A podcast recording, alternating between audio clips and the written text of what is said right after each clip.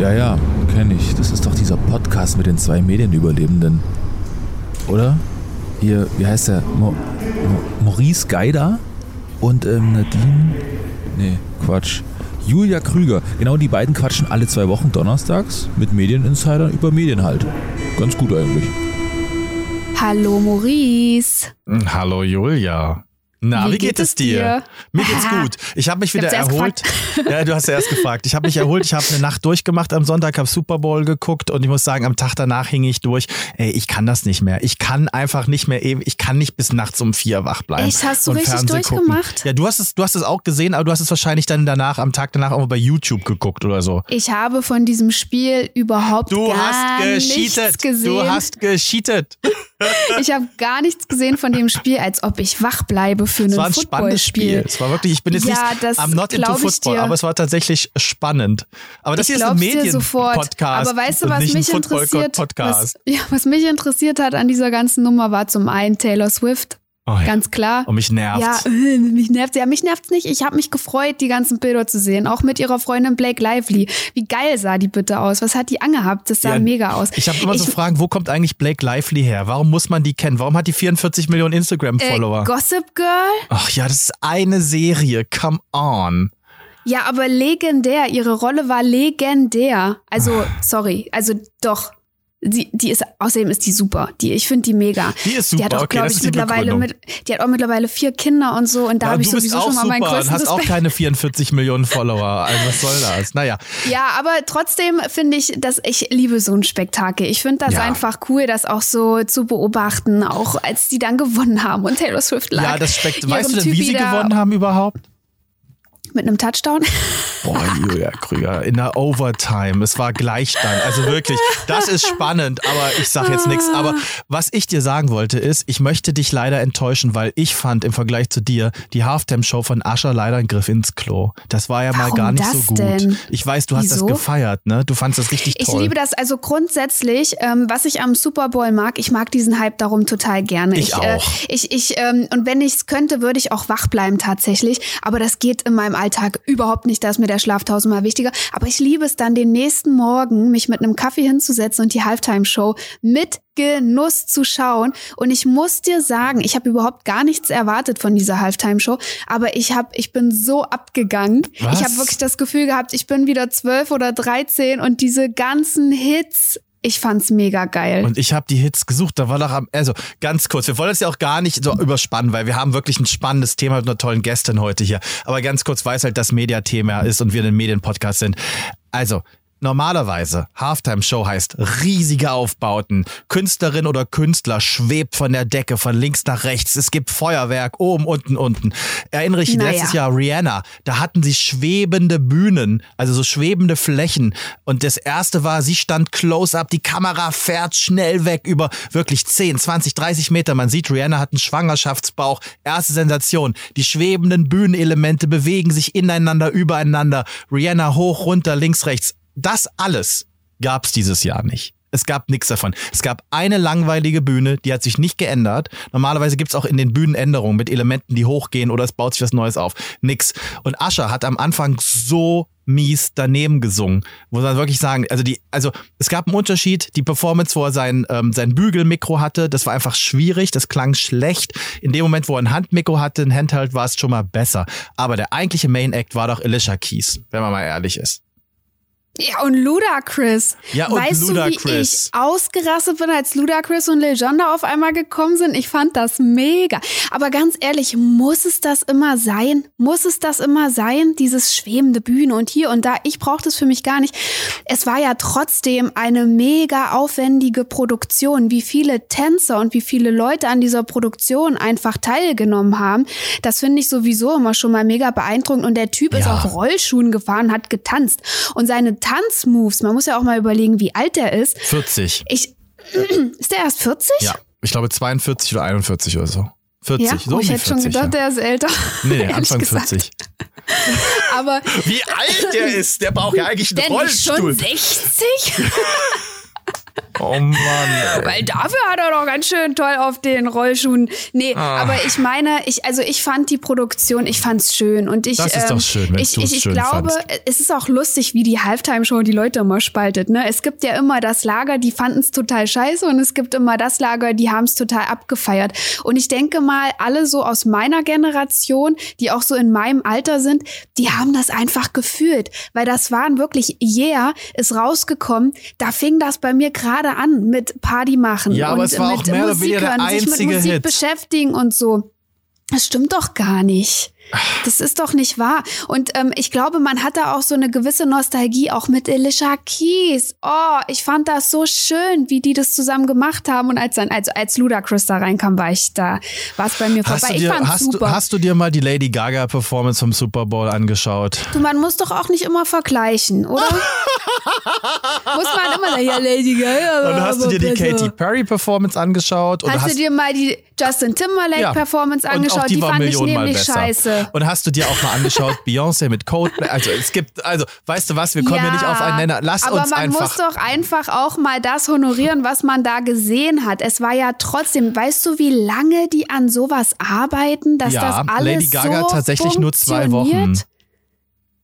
Ja, Hat sie mal gesagt aber im es ist Interview. ja trotzdem ein Haufen Arbeit und die machen das für umsonst. Ich weiß. Naja, gut, die Kosten für die Tänzer und die Orga und die Performance werden getragen. Sie kriegen kein Budget, äh, sie Ja, kriegen die kein kriegen Honorar. Kein Honorar. Aber okay, aber wir egal. können uns ja darauf einigen. Wir sind ja, wir, wir, wir sind ja das, das Sinnbild, Maurice, einer guten Gesellschaft. Wir gehen als gutes Vorbild vor, voraus und wir zwei können uns auch einfach darauf einigen, zu sagen, wir sind unterschiedlicher Meinung. Das würde ich mir in unserer Gesellschaft nämlich ähm, heutzutage öfter mal wünschen, dass man nicht immer gleich dieses Gegeneinander und äh, Absolut. die, die Meinung des anderen überhaupt nicht mehr annehmen und gar nicht mehr akzeptieren. Nein, wir sind ein Vorbild für die Gesellschaft und wir sagen, du hast deine Meinung, ich habe meine Meinung und ähm, wir sind uns uneinig an dieser Stelle. Und damit fangen wir an.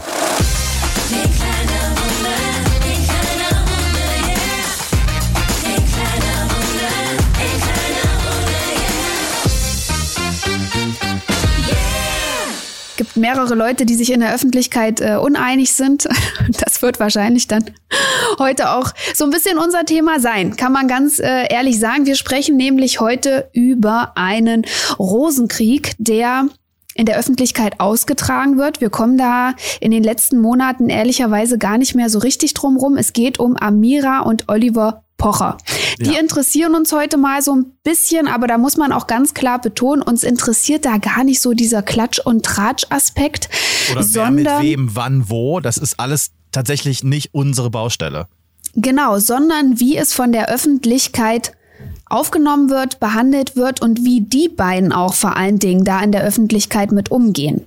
Wir kamen nicht drum herum zu erfahren, dass angeblich Amira Pocher Oliver Pocher betrogen haben soll. Und zwar mit einem Lebenscoach. Bion heißt er. Bis heute bestreiten beide, dass das so war. Olli ist sich sicher, das sei so und ist seitdem so ein wenig auf Krawall gebürstet. Fing erst an, sich an den vermeintlichen Betrügungspartner, Betrugspartner Bijon abzuarbeiten. Inzwischen hat er sich auch an seiner bald wahrscheinlich Ex-Frau Amira abgearbeitet. Die ist verhältnismäßig ruhig und besonnen und geht darauf gar nicht ein. Hat dann wiederum auch schon mal hier und da andere Männer angeguckt. Das wiederum hat dem Olli nicht gefallen. Und das alles wissen wir, weil die Presse darüber unentwegt berichtet. Teilweise gar nicht mit den beiden spricht, sondern einfach nur einfach Zitate nimmt aus deren beider Podcast und daraus ganze Artikel macht. Und ich muss ganz ehrlich sagen, wenn es in den letzten Wochen nicht der Dschungel war, waren es die beiden, die irgendwie in der Presse stattfanden. Und man hat dann immer so Riesenüberschrift, ist sie jetzt wieder glücklich? Dann klickt man drauf und man stellt fest, da steht eigentlich gar nichts drin im Artikel und sie hat irgendwie drei Worte gesagt im Podcast. Das ist schon irgendwie frustrierend, aber das zeigt ja auch, wie die Medien arbeiten. Genau, und vor allen Dingen, wie die beiden auch damit umgehen, wie öffentlich sie eigentlich auch ihr Privatleben machen, weil theoretisch könnte man ja auch sagen, wir, wir ähm, äußern uns dazu gar nicht, aber ich glaube, die Amira, die hat auch gar keine andere Wahl, sich auch hin und wieder mal in ihrem eigenen Podcast mit ihrem Bruder zu äußern, Ja. weil der Olli ja die ganze Zeit sie da übergeht, kann man ja fast schon sagen. Er und schießt und schießt und schießt. Er schießt und schießt, er baut das in seine Bühnenperformances ein, er macht ja auf Social Media, äh, macht er ja ganz viel, imitiert ja auch den Beyond. Ähm, das kann man finden, wie man möchte, aber sie ist wirklich in den letzten Monaten so ruhig geblieben und das muss man erstmal schaffen, ähm, während man da in der Öffentlichkeit eigentlich die ganze Zeit befeuert wird. Aber man muss auch sagen, sie hat jetzt auch schon gute Einblicke gegeben und mehr oder weniger im Podcast zugegeben, dass sie mit dem Christian Düren ja anscheinend ganz glücklich ist. Also sie hat gesagt, ich zitiere mal die Presse, er macht sie glücklich. Das habe ich auch gesehen, habe ich draufgeklickt und dann habe ich festgestellt, war wieder nur ein Podcast-Zitat. Und da sind wir eigentlich ja, schon gut, im aber Kern. Podcast-Zitat, sie hat es ja gesagt. Ja, sie man gesagt, ja aber da sind wir schon im Kern. Es geht um die Berichterstattung. Es geht darum, dass jeder Zipfel, der irgendwo raushängt, genommen wird, um darüber zu berichten. Und das ist ja nicht nur bei den Pochers gewesen. Erinnere dich mal an die Iris Klein, Peter Klein, Yvonne Wölke Geschichte letztes Jahr Mhm. Dschungel. Also wir stellen fest, Rosenkriege werden anders geführt als vielleicht noch vor fünf, sechs Jahren. Und vor allem werden sie öffentlich geführt. Und das macht was mit uns. Wir stumpfen vielleicht ab oder wir werden sensationsgierig oder trennen. Wenn wir uns trennen, Julia, sollte das leider mal passieren, machst du das dann auch, weil du denkst, das muss so sein. Das sind alles so Thesen, die wir uns gegenseitig gefragt und gestellt haben. Genau, was macht das mit uns? Warum machen Leute das überhaupt? Warum wird das Privatleben eigentlich so in die Öffentlichkeit getreten? Und was macht das vor allen Dingen auch mit Kindern, wenn Eltern, die in der Öffentlichkeit stehen, was ja eh schon schwierig ist für viele Kinder wahrscheinlich, ähm, wenn die dann auch noch so einen Rosenkrieg öffentlich ausführen. All diese Fragen, weil sie uns brennend interessieren, werden wir heute der Psychotherapeutin Miriam Hoff stellen. Auf die freuen wir uns sehr. Sie wird uns gleich auch erstmal erzählen, was sie eigentlich beruflich in Frankfurt macht. Herzlich willkommen, Miriam, in unserer kleinen Runde. Wir freuen uns sehr, dass du Zeit für uns hast. Ich freue mich auch mega, bei euch dabei sein zu dürfen. Hallo. Du sitzt gerade in deiner Praxis in Frankfurt. Ähm, erklär doch mal ganz kurz, was machst du denn da täglich in der Praxis? Was ist dein, was ist dein Job? Ich bin approbierte Kinder- und Jugendlichenpsychotherapeutin und zu mir kommen Kinder, Jugendliche, aber auch junge Erwachsene, die einfach Themen haben rund um ihre Psyche. Das können Depressionen sein, das können Ängste sein, das können posttraumatische Belastungsstörungen sein. Es kann aber auch sein, also ich habe viele auch, die wegen Mobbing äh, aktuell hier sind oder einfach so ein bisschen wegen Schüchternheit oder wenn die Eltern sich getrennt haben, dass die einfach so ein Anpassungsprobleme haben. Also die ganze Bandbreite der psychischen Themen finden sich bei mir hier. Und du hast auch ein Buch geschrieben, richtig? Also ich hab, hatte einen Podcast gehört von dir, da hast du auch erzählt, ja, die Praxen, die sind halt wirklich einfach voll. Ihr seid teilweise bis zu anderthalb Jahre ausgebucht. Und ähm, damit du auch einfach Menschen und Kindern, Jugendlichen helfen kannst, hast du auch ein Buch geschrieben, ne? Genau, mein Buch ist Mind is Magic. Das ist äh, im MVG-Verlag erschienen. Und das erhält so diese ganzen Tools und Tipps, die ich eigentlich über viele Jahre gesammelt habe, wo ich merke, das gefällt den Jugendlichen, da haben die Lust drauf. Das ist so kurze, knackige Sachen. Und die habe ich in dieses Buch zusammengefasst. Auch so diese Themenpunkte, du und dein Kopf, du und dein Körper. Es ist bei den Mädels natürlich immer auch sehr, sehr wichtig, dass viele jetzt Selbstzweifel haben und einfach so ein paar Techniken, wo sie wieder fokussieren auf das, was eigentlich schön ist an ihnen und ein bisschen in den Selbstwert wiederfinden. Du und die anderen, so Thema Referate halten in der Schule oder wie spreche ich jemanden an, erstes Date. Also sind auch so Themen drin, die noch nicht mal unbedingt so richtig pathologisch sind, aber die so all die Jugendlichen so in ihrem Alltag, äh, mit denen sie so jeden Tag zu tun haben. Also Das Interessante knackiger ist- Ratgeber. Das Interessante ist ja, dass das alles auch Themen sind, die du gerade schon umrissen hast, die am Ende auch mit Medien zu tun haben. Weil all diese Themen werden in Medien behandelt, aber auch Medien leben etwas vor. Du hast gerade auch schon gesagt, ähm, Mobbing ist ein Thema, auch das ist in den Medien sehr präsent, aber auch das ganze Erwachsenwerden. Ne? Medien sind ein großer Leitfaden, ein großer Anker. Kannst du überhaupt, ich sag jetzt mal, Fernsehen, Serien, Dokus oder generell Zeitschriften, was auch immer, kannst du eigentlich Medien konsumieren, ohne darauf immer gleich eine psychologische Sicht zu haben? Oder, oder analysierst du das immer gleich?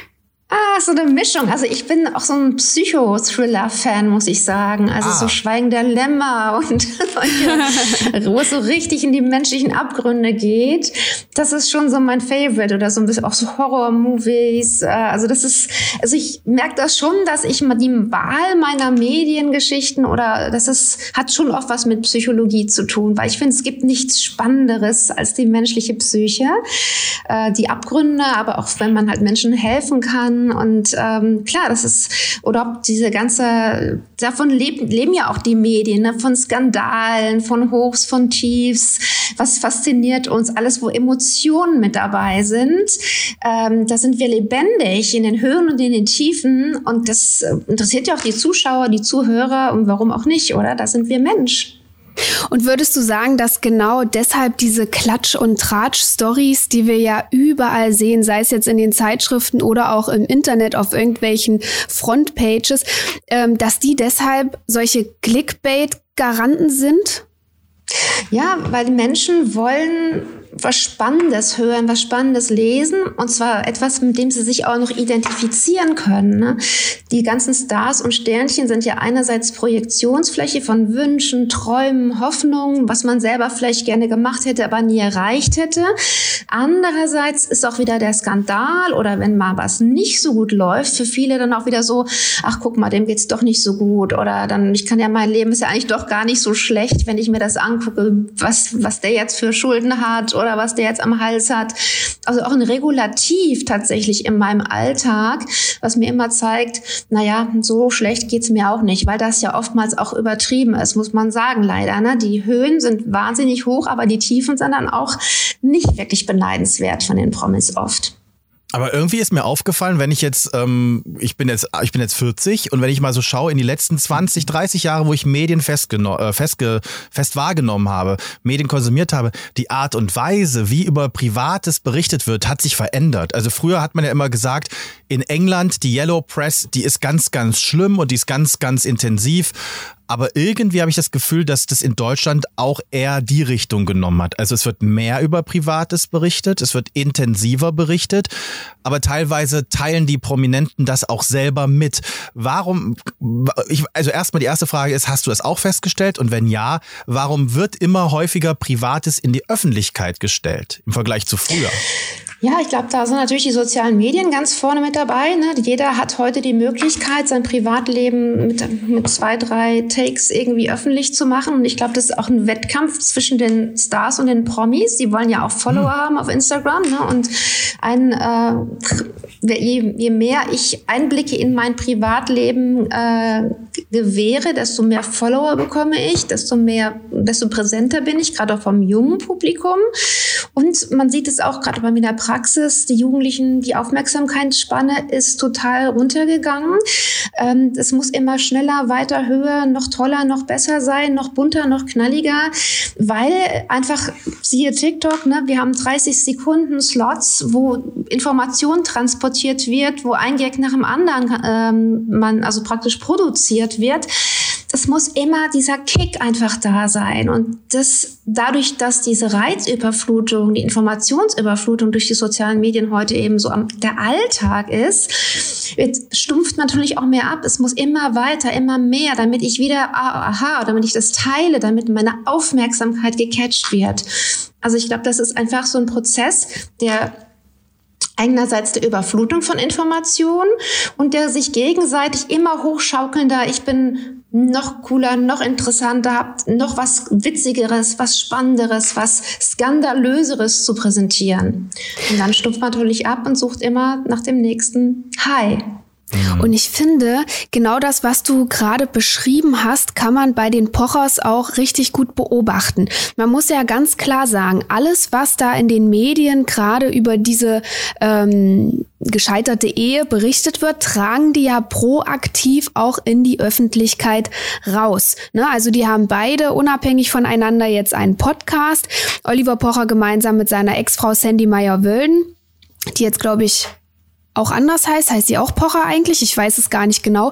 Und ähm, Amira, Amira hat einen Podcast mit ihrem Bruder. Und das ist für beide ihre Plattform dort ähm, auch sich zu den Gegebenheiten zu äußern. Ne? Also sie tragen das proaktiv in die Öffentlichkeit und äh, verdienen ja darüber dann auch ihr Geld damit. Ich meine, die kriegen für diese Podcasts wirklich viel, viel Geld. Das heißt, vielleicht sind sie sogar auch so ein bisschen abhängig davon, dass sie das sogar machen müssen. Ähm, die Frage ist halt nur auch, wie beeinflusst uns das als Zuhörer, als Zuschauer, als Konsumenten, wenn ich jetzt sehe, wie die quasi mit ihrer gescheiterten Ehe umgehen? Was projiziert das auf mich? Wie gehe ich damit um? Ändert sich dadurch vielleicht auch mein Ehebild?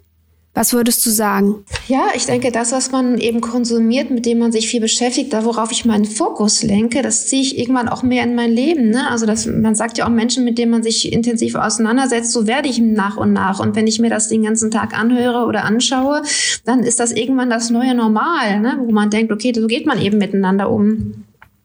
So kann man sich äh, nach einer Trennung verhalten.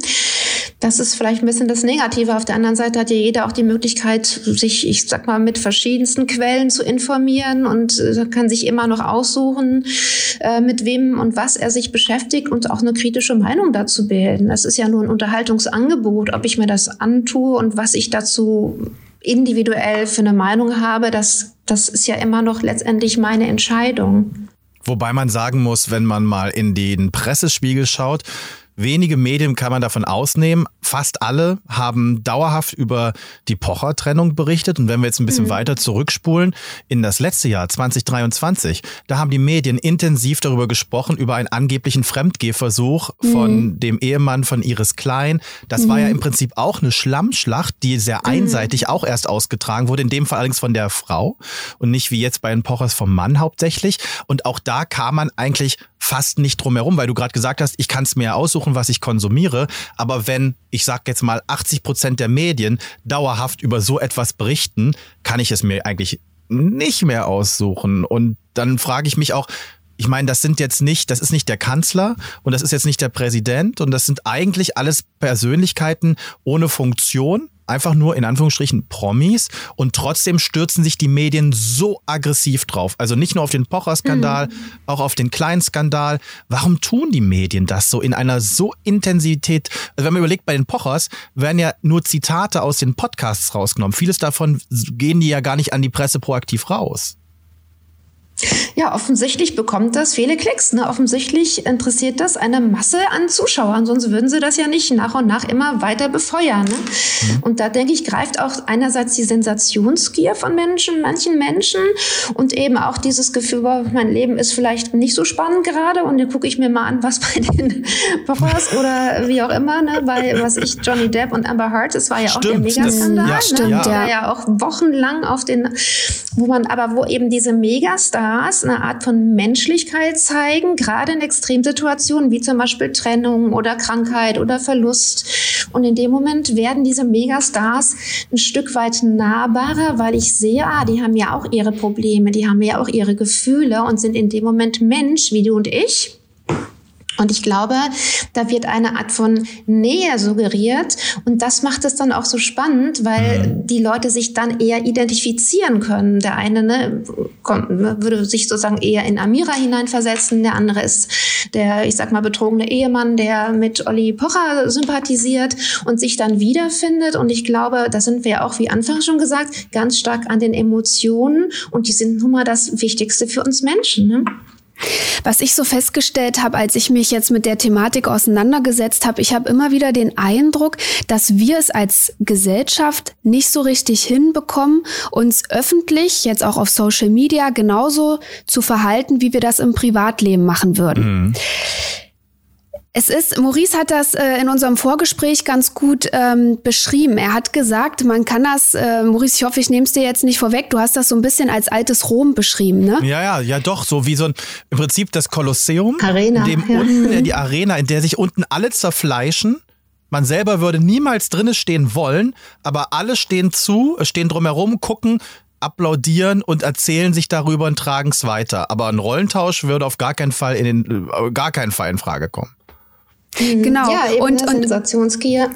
ja. Genau, es ist eine Sensationsgier, aber im Privatleben, wenn wir im Privatleben mitbekommen würden, jetzt bei den Nachbarn beispielsweise, das Ehepaar hat sich getrennt und der Mann geht durch die Nachbarschaft und macht die Frau schlecht, zieht über sie her oder oder oder würden wir wahrscheinlich mit unserem normalen Menschenverstand irgendwann sagen, hey, hör mal zu, das ist euer Ding, ich halte mich da raus, ähm, klärt das mal untereinander. Auf Social Media schaffen wir das nicht. Jeder fühlt sich wahrscheinlich in der Anonymität sicher und kommentiert dann bei einem Oliver Pocher, ja, äh, die wollte doch nur dein Geld und äh, was weiß ich, was man da alles für fiese Kommentare Kommentare lesen ähm, kann. Woher kommt das, dass wir es einfach nicht schaffen, uns genauso wie im Privatleben auch zu verhalten?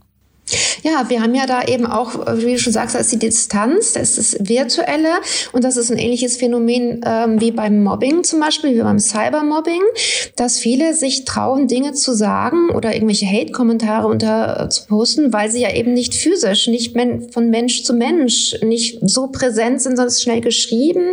Äh, es ist eben anonym, es ist auch eine Projektionsfläche für Aggression, für Neid, für Missgunst, für Hass, was man sich so im Alltag nicht trauen würde, wenn man die Menschen Menschen kennt, wenn man wirklich als Person in Fleisch und Blut daneben steht und wüsste, okay, wenn ich das jetzt sage, dann hat das aber Konsequenz A oder B. Oder wenn ich das nicht tue, dann hat das Konsequenz A oder B. Dieses Internet ermöglicht einfach, ist eine Projektionsfläche für Emotionen, die im realen Leben nicht zugelassen werden.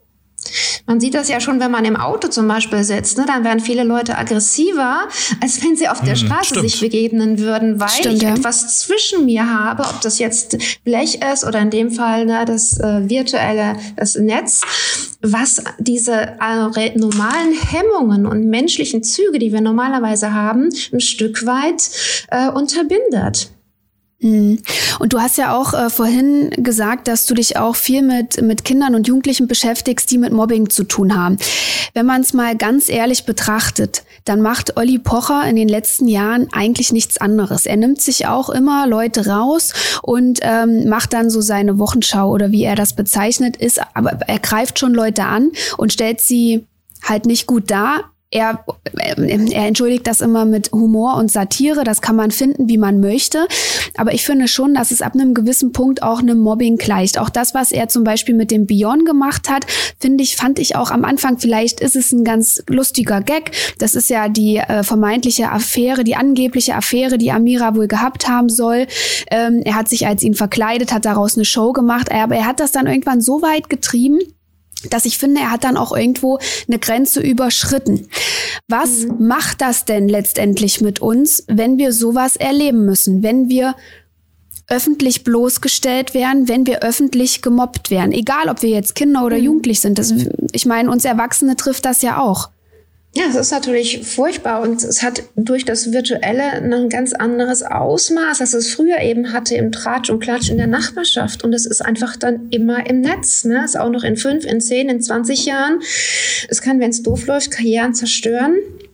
Und nicht nur Karrieren, sondern auch, wenn man etwas labiler ist und je nachdem, was man für ein Netzwerk eben auch hat und für eine persönliche Struktur, kann man dadurch auch wirklich depressiv werden oder Angststörungen entwickeln. Ich habe wirklich auch immer mal Patienten hier sitzen, die Opfer geworden sind von Cybermobbing, ähm, gerade auch im Jugendalter. Ne, das ist dann wirklich fatal, die sich da so reinsteigern und nicht so ein Regulativ haben, dann sagen, okay, das ist jetzt mal dumm gelaufen, aber es wird wieder besser.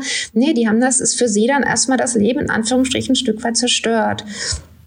Vor allem, wenn auch noch Bilder im Netz äh, dann äh, geschickt werden in ungünstigen Positionen oder mit teilweise wenig an und dann werden sich, machen sich die Schulklassenkameraden darüber lustig und dann wird das hier in ganz Frankfurt rumgeschickt. Das ist schon furchtbar. Das ähm, muss man schon, da muss, da muss man wirklich, da muss dann einer sein, der sagt, okay, stopp, nee, das, das kann so nicht weitergehen. Ne? Da muss ich mal irgendwie meinen gesunden Menschenverstand und ähm, mal sich hineinversetzen, wie würde es mir dann gehen, wenn so über mich geredet wird. Dass man sich das äh, ein Stück weit auch einfach wieder menschlich wird und in dem Moment in so eine Stopp- und Schutzhaltung geht. Und das finde ich auch so wichtig, das machen wir manchmal auch an Schulen, dass wir sagen, wir bieten oder habe ich auch schon äh, angeboten, solche Kurse, dass gerade sogar schon in Grundschulen die Kinder dafür sensibilisiert werden, was das dann eigentlich macht, ne? dieser harmlose Witz in Anführungsstrichen, der dann da im Internet gepostet wird und ähm, dann eben die Mitläufer, die sich da auch keine Gedanken zu machen, ne? das ist ja alles so lustig und äh, das ist auch nur ein harmloses Späßchen, aber wenn es dann sensible Menschen trifft, äh, dann kann das ganz, ganz furchtbare Ausmaße annehmen und das ist so wichtig, wichtig, da ganz früh das den Kindern und Jugendlichen bewusst zu machen, was für, was, was das Leben zerstören kann teilweise. Wie oft gelingt es denn, das, das wieder einzufangen? Also das eine ist ja das Problem zu markieren ähm, und darauf hinzuweisen, aber wie leicht fällt es denn, also jetzt nicht dir, dir fällt das schon leicht, das ist mir schon klar, aber wie leicht fällt es denn den Betroffenen einzusehen, oh, hier läuft was falsch, jetzt muss ich was verändern?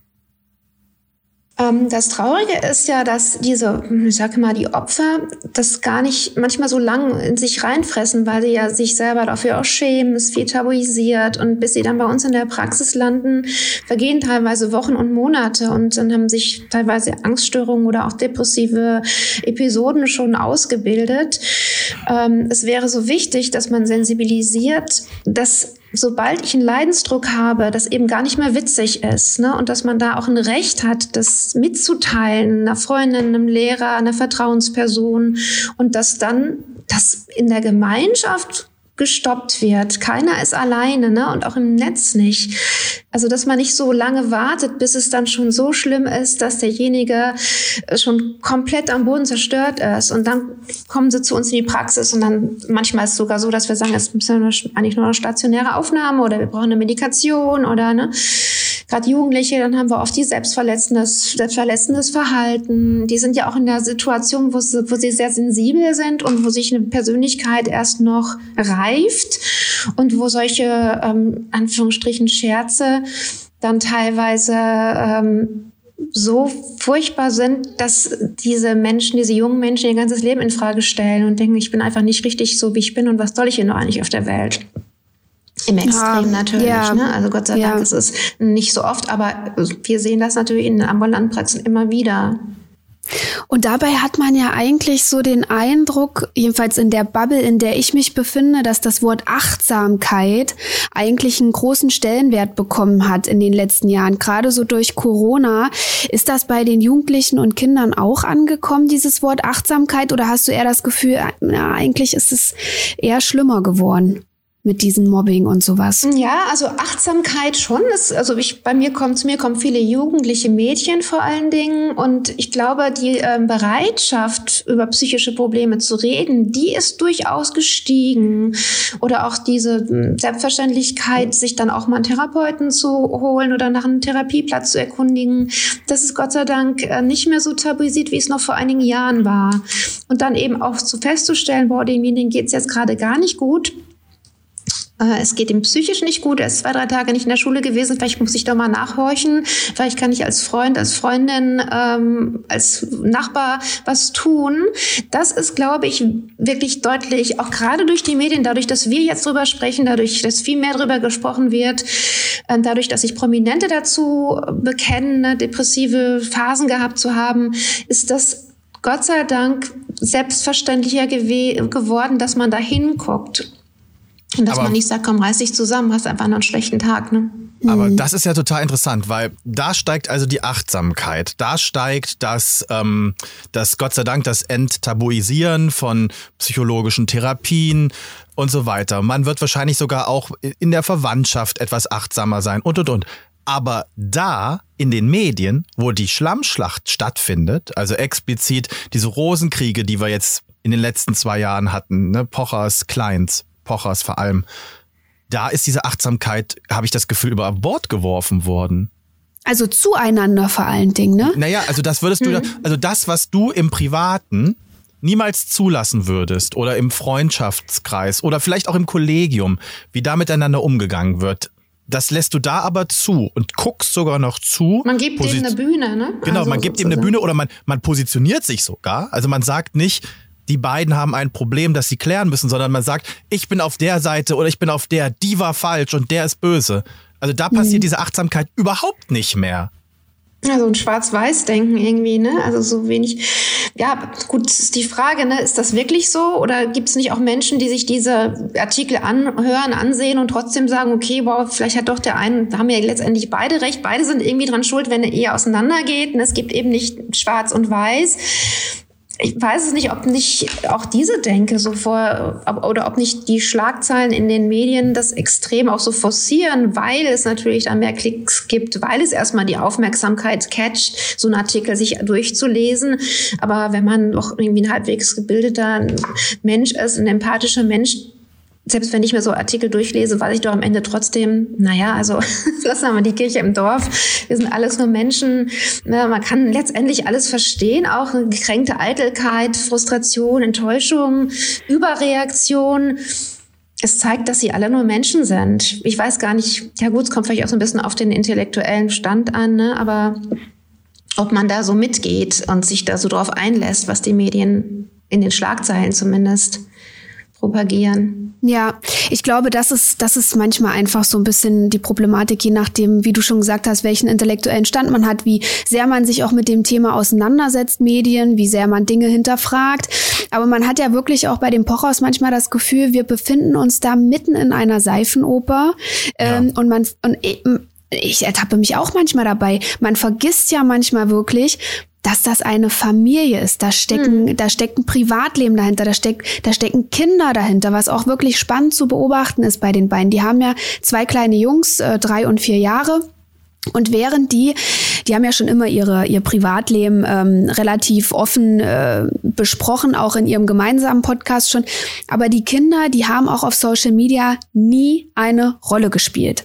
Da hat man keine Hand gesehen oder die Stimme gehört. Man, die haben keine Rolle gespielt. Seit die beiden getrennt sind, auch von, getrennt voneinander leben, spielen die Kinder auf einmal auf Social Media eine Rolle. Man sieht immer meine Hand, man sieht mal die von hinten, man hört die Stimme, wie die Bücher miteinander lesen. Also die zeigen richtig auch den Alltag mit den Kindern auf einmal. Warum macht man das als Eltern auf einmal? Ja, also gute Frage. Ne? Vielleicht möchte jeder von beiden auch sagen, dass sie doch gute Eltern sind ne? und das auch in der Öffentlichkeit transportieren. Natürlich kenne ich sie jetzt überhaupt nicht, kann das nicht beurteilen. Ich denke nur und hoffe einfach, dass jeder auch in der Trennungssituation versucht, gute Eltern zu sein. Und das ist auch das Allerwichtigste, dass man den Kindern, auch wenn sie noch sehr klein sind, das ist eine sehr starke Belastung. Wie du schon sagst, ist einfach eine reale Familie, die dahinter steckt. Ähm, und Kinder spüren das, wenn, ne, ich sag mal jetzt Väter verletzt sind oder Mütter traurig sind und die versuchen das dann auch ein Stück weit zu kompensieren. Und ich glaube, das Aller, Allerwichtigste ist, dass man das nicht außen vor lässt und bei allem, aller Medienpräsenz, die ja offensichtlich von beiden Eltern auch gewollt ist, es ist so, so wichtig zu gucken, manche sind unsere Kinder und wir sind liebende Eltern und wir tun einfach alles, damit es den Kindern gut geht.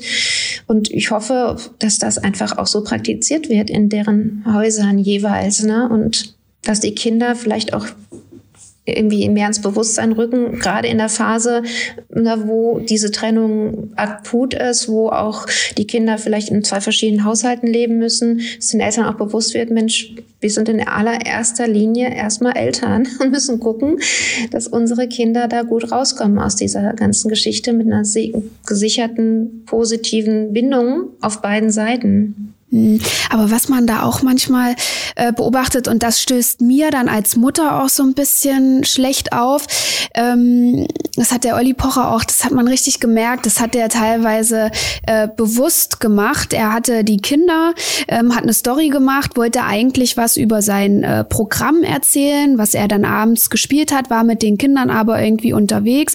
Und dann kommt äh, einer seiner Söhne und fragt halt irgendwie, ob er Schokolade haben darf.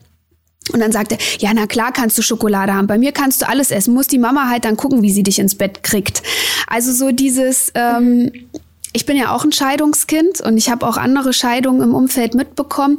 Und ich glaube, das ist etwas, was, wozu man sich als Eltern schnell verleiten lassen kann, um dem anderen durch die mhm. Kinder mhm. eins auszuwischen. Weißt du, was ich meine? Ja, also ich erlebe das ja auch bei mir in der Praxis. Ich habe ja ganz oft äh, Kinder und Jugendliche, wo die Eltern sich gerade am Scheiden sind oder geschieden haben und wo zwischen den Eltern unheimlich viel Hass und Aggression ist, die sich teilweise noch nicht mehr zusammen in die Praxis mehr setzen können. Okay. Und das, das letztendlich auch menschlich in Anführungsstrichen ist, eine Verletzung, die man erfahren hat. Ähm, da ja auch zu projizieren auf den anderen, den anderen zu entwerten und wo man sich aber immer wieder als Eltern sagen muss, Moment mal, stopp jetzt, ne, das ist, die haben Recht auf ihren Mama und ihren Papa und egal was ich für ein Thema mit meinem Partner habe, das ist nichts, was die Kinder belassen sollte oder wo ich die Kinder instrumentalisieren sollte, um irgendwie ne, meine Aggression, meine Wut, meine Enttäuschung irgendwie äh, über die Kinder zu transportieren. Nichtsdestotrotz passiert es immer wieder und ich würde auch sagen, es ist trotzdem auch menschlich, weil so Trennungs- und Scheidungssituationen, da sind wir einfach es ist eine Extremsituation, ne? da sind wir verletzt bis ins Mark. Und ich glaube, es wäre fast übermenschlich zu sagen, ich kann das immer komplett raushalten aus meiner Erziehung. Und ne, wo, wie ich sage, so wie im Lehrbuch, du solltest aber nicht und überleg doch jeden Satz dreimal. Ne? Ist auch eine Illusion. Wir sind nun mal Menschen, wir haben Verletzungen, Enttäuschungen, aber wenn uns das passiert, uns im Nachhinein zu überlegen, Mist, das war jetzt echt ein scheiß Satz, dann hättest du dir echt sparen können. Man kann ja immer noch sagen, auch zum Kind dann, eigentlich habe ich es nicht so gemeint und das war jetzt Unfall von mir, das hatte mit dem Papa oder mit der Mama nichts zu tun. Ne? Dann wissen die Kinder im Nachhinein, okay, die Mama hat sich wie auch immer, man schreit auch mal, man rastet mal aus. Das sind wir auch alle Menschen. Ne? Man macht nicht immer alles mhm. hundertprozentig. Ich finde es nur wichtig, im Nachhinein zu reflektieren und dann auch zum Kind zu gehen und das Kind ernst zu nehmen und zu sagen, da habe ich mal echt ein bisschen Schwachsinn erzählt. Das ne, über, über, Mama oder Papa, das war vielleicht nicht fair von mir, hat mit mhm. dir überhaupt nichts zu tun, lassen wir das jetzt mal außen vor. Da sind in mir die Gefühle durchgegangen einfach. Also ich glaube, das ist natürlich ein nobler Zug, wenn man das hinkriegt. Ich glaube, die wenigsten kriegen das hin. Also ich habe das sehr, sehr selten mitbekommen, dass sich ein Elternteil in Anführungsstrichen bei den Kindern äh, entschuldigt äh, für Also so wir machen das tatsächlich oh. proaktiv. Also das ist auch etwas, was wir, was wir auch lernen mussten oder uns bewusst werden mussten, dass man halt auch mal, weil man hat also manchmal liegen die Nerven einfach blank. Natürlich. Also gerade mit so einem Dreijährigen, das ist, da wird, da wird ja aus einer Mücke ein Elefanten gemacht und irgendwann ist man halt auch abends fertig und dann gibt's auch mal einen Brüller ähm, und dann muss man aber halt auch die Stärke haben zu sagen, ey, weißt du was, das war, das war richtig blöd, gell? Dass ich jetzt so laut geworden bin. Es tut mir total leid. Ähm, und wir haben aber lustigerweise, es hat jetzt überhaupt nichts mit Medien zu tun, aber ähm, es ist total schön zu beobachten, dass unser Kind deshalb sich auch gut entschuldigen kann. Also ja, wenn Sternen, das ist das Vorbild, wenn, ne? Ja, das ist das, Modelllernen. Das so interessant, wenn der hatte letztens einen Ausraster im Bad, ähm, hat Sachen umhergeschmissen, ist dann in sein Zimmer kam dann wieder eine Minute später, hat gesagt, tut mir leid, dass ich gerade so eine schlechte Laune hatte. Und ich so, ja, wie geil ist das du denn? authentisch bist, als Mama, als Papa. Ich habe das in meiner Tochter auch so gemacht. Ne? Ich bin ja Therapeutin und Pädagogin und habe all diese tollen, schlauen Bücher gelesen. Erzähle mal den Eltern, wie es theoretisch geht. Mhm. ich bin dann auch so, dass ich manchmal bei uns schon das Französisch-Heft quer durch das Haus geflogen. Ja. Äh, ich schrei auch manchmal rum und dann sage ich mir, okay, wow, es ist wieder mit mir durchgegangen. Ich war wieder irgendwie die blöde Mama oder es war wieder meine, meine äh, Aggresso-Seite. Ich habe da auch mal so Seiten, wo Anteile, wo ich mit meiner Tochter gesagt habe, das ist jetzt mal wieder mit durchgegangen. Das tut mir voll leid. Mhm. Das habe ich super oft schon gemacht. Aber beim nächsten Mal raste ich dann mal wieder aus, ne? ja. äh, und so, aber wie du schon sagst, ich, wir sind eben Menschen und wir machen Dinge, die auch mal echt doof sind. Geht ja gar nicht anders. Aber solange wir dann das Reflektieren dazu stehen, ist doch cool, ne? Dann lernen die Kinder oder auch meine Patienten, die sehen das auch. Da bin ich mal, vergesse ich mal irgendwas oder dann komme ich mal ein paar Minütchen mal zu spät oder bei mir ist es immer chaotisch und unordentlich und dann wissen die das schon. Okay, es bei, bei der Miriam einfach so, aber mhm. aus, erst, aus ihr ist trotzdem was geworden. Ne? Und du kannst auch mit, äh, sag ich mal, Fehlern oder ähm, auch wenn du mal ausrastest, bist du trotzdem Mensch und bist trotzdem liebenswert. Und ich glaube, das ist das Learning dann. Oh, es wäre ja auch schlimm, wenn man das, also wenn man, also so ganz perfekte, aalglatte Verhaltensweisen sind ja auch irgendwie nicht nur langweilig, die sind auch einfach absolut surreal. Also das Ja. ist ja, da stößt man sich ja auch irgendwie dran aus. Aber nochmal ganz zurückzukommen, du, weil. aber Maurice, ja, das ist ja auch etwas, was wir permanent auf Social Media sehen. ja, ne? das ist aber ein also, ganz anderes Thema. Also das ist ist ein ganz eine anderes Riesenbaustelle. ist ein ganz anderes. Thema, aber so diese Perfektion, auch dieses perfekte Elternsein und so, das ist eine, also da gucke ich manchmal hin und denk so, bin ich so eine schlechte Mutter, weil ich jetzt nicht die Brotdose irgendwie mit Augen verfeinere und irgendwelche Sternchen und Herzchen aussteche aus dem Toastbrot. Ähm, also ne, Jetzt jeden Tag. ja. Oh Das, Mann. aber das ist auch noch mal, aber das ist halt auch so diese Darstellung ne, nach außen und da dann halt zu auch mal für sich selbst zu reflektieren, das ist nicht die Realität. Auch das, was wir von den Pochers sehen, ist ja in der Gänze nicht die Realität. Nein. Ich meine, die streuen ja auch nur bröckchenweise ähm, Inhalte in ihren Podcasts oder auf Social Media, was sie natürlich auch nach außen äh, zeigen wollen. Ich meine, Olli Pocher, der zeigt sich ja auch verletzlich und hat sich schon mehrfach weinend auch auf Social Media gezeigt, an Weihnachten, wo er den verletzten ähm, Mann auch gezeigt hat, ne, der er einfach ist. Ich meine, das macht der ja auch mit einem klugen Schachzug, sage ich mal. wisst, ihr, Ne? wisst ihr beide, was mich dabei interessiert? Die Kinder, ne? Die sind da jetzt noch so jung. Die kriegen das ja alles noch nicht in dem Sinne mit in, in, in der ganzen Vollumfänglichkeit. Jetzt mal auch unabhängig von den Pochers. Das ist ja bei anderen Familien auch so. Was macht das denn mit Kindern, wenn die, ich sag jetzt mal, acht, neun, zehn Jahre alt sind und dann auch tatsächlich anfangen, Medien zu konsumieren, dann irgendwann in eine selbstständige, in einen selbstständigen Medienkonsum kommen und dann mal nachschlagen. Und dann Das frage ich mich auch immer. Über, dann bist du wahrscheinlich schon längst als Kind ganz woanders. Die Eltern haben vielleicht neue Partner und Partnerinnen. Es gibt ein neues Umfeld. Alles ist eigentlich gesetzt. Nehmen wir mal den Idealzustand an, ne? Und dann fängst du an zu googeln und dann siehst du, was damals vor acht Jahren los war. Was macht das denn mit Kids? Ja, also ich meine, also man kann nur sagen, zum Glück sind sie noch so klein ne, und kriegen das jetzt einfach so nicht mit. Aber ich glaube, klar, im Grundschulalter oder dann in den weiterführenden Schulen ist, wenn solche Skandale dann in die Öffentlichkeit tre- treten, dann ist es unter den Kindern halt auch unfair teilweise, ne, dass dann andere Kinder oder Mitschüler sagen, hey, wie, was ist mit deinen Eltern los, machen sich über die lustig und so weiter. Das ist dann glaube ich, nicht so witzig. Aber ich sag mal, jetzt in ein paar Jahren wissen wir natürlich alles nicht, wie es in der Zukunft aussieht. Aber wo man hofft, alles hat sich dann schon wieder beruhigt, ne? Und dass einfach das nicht mehr so präsent ist für die Kinder und sie dann ja wirklich da irgendwie googeln müssten, was ist da passiert. Und dann wäre es eben wichtig, auch an seltenste Eltern, sich mit den Kindern hinzusetzen und vielleicht auch ehrlich zu sagen, ja, weiß ich, das sind, sind bei mir die Emotionen durchgegangen. Da war ich eben auch nur Mensch, war vielleicht überreagiert, war nicht gut. Aber das alles versuchen zu relativieren dann, ne? Also, und das dann nicht mehr so groß aufzuziehen. Und das sind ja dann auch schon viele Jahre ins Land gegangen, wo sich dann wirklich hoffentlich auch alle wieder beruhigt haben. Das ist der Vorteil, dass sie noch so klein sind. Mhm. Würdest du sagen, dass, dass gerade so ähm, Menschen, die in der Öffentlichkeit stehen, noch mal eine größere Verantwortung ihren Kindern gegenüber haben? Ja, auf jeden Fall, ne? weil man muss sich bewusst sein, alles, was ich sage, auch im Privatleben, kann ne, gegen mich verwendet werden. Ich, es kann Fotos von mir irgendwie veröffentlicht werden, die überhaupt nicht schön sind. Äh, keine Ahnung, Themen, ne, wo, was meine Vergangenheit angeht, was sexuelle Themen angeht, was vielleicht meine Kinder nicht wissen sollten. Ich glaube schon, dass Kinder von prominenten Eltern da ein ganz schönes Päckchen mit zu tragen haben, ne? Und viel mehr über ihre Eltern wissen, als ihnen vielleicht gut tun würde und als der kindlichen Psyche gut tut. Und da hoffentlich auch wiederum Therapeuten an ihrer Seite haben, die mit den Kindern äh, das bearbeiten können, damit sie sich davon distanzieren. Das heißt, ich bin nicht meine Eltern und ich kann nichts dafür, was meine Eltern gemacht haben oder was sie für Themen haben. Es hat mit mir als Mensch nichts zu tun. Aber das ist schon auch ein Prozess, wo viele, denke ich, auch Begleitung brauchen. Wo wir schon bei so einem Punkt sind, wo man dann fragen kann, wie sieht denn dann eigentlich der, ja, der verantwortungsvolle, der richtige Umgang mit der Öffentlichkeit aus? Also es ist wahnsinnig schwer, sich als Prominenter rauszunehmen. Also das funktioniert. Es gibt ein paar Beispiele. Also wir, die Öffentlichkeit weiß zum Beispiel bis heute eigentlich nichts über Stefan Raab. Aber Ja. da wurde, Mhm. da wurde einfach von Anfang an also eine ganz, ganz strikte Linie gezogen.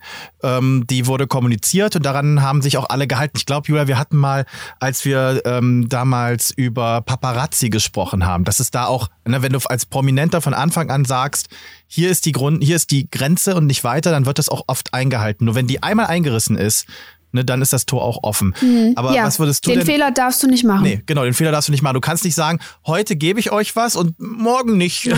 das funktioniert nicht. Aber wie würdest du denn jetzt, ähm, was, was ist denn dein Rat oder wie, wie siehst du den vernünftigen Umgang? Wie sollten Prominente, vielleicht auch prominente Familien mit Medien umgehen?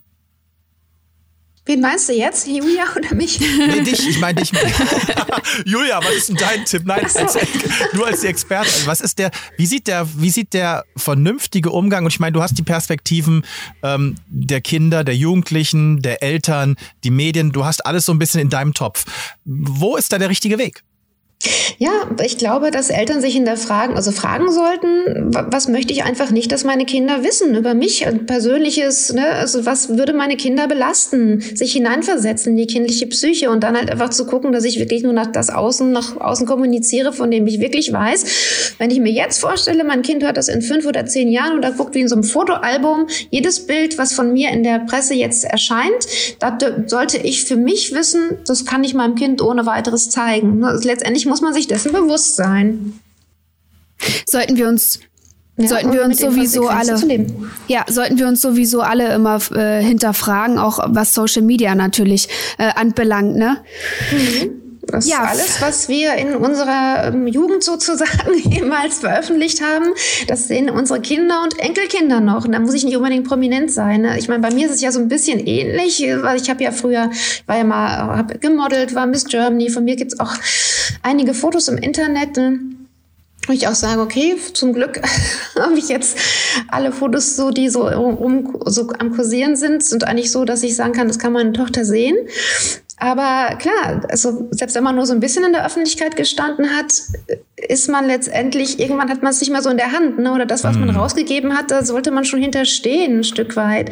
Das ist man sich vielleicht gar nicht so bewusst. Oder damals wie in den 90er Jahren, das war ja noch gar nicht so, ne? Aber also letztendlich ist es schon so, dass man, wenn man recherchiert, das alles finden kann, was von einem jemals irgendwie äh, in der Presse stand und ich bin eigentlich ganz froh, dass das zum Glück dann bei mir eigentlich alles ganz harmlos war im Endeffekt, da, ja. damit meine Tochter heute damit keine Themen hat.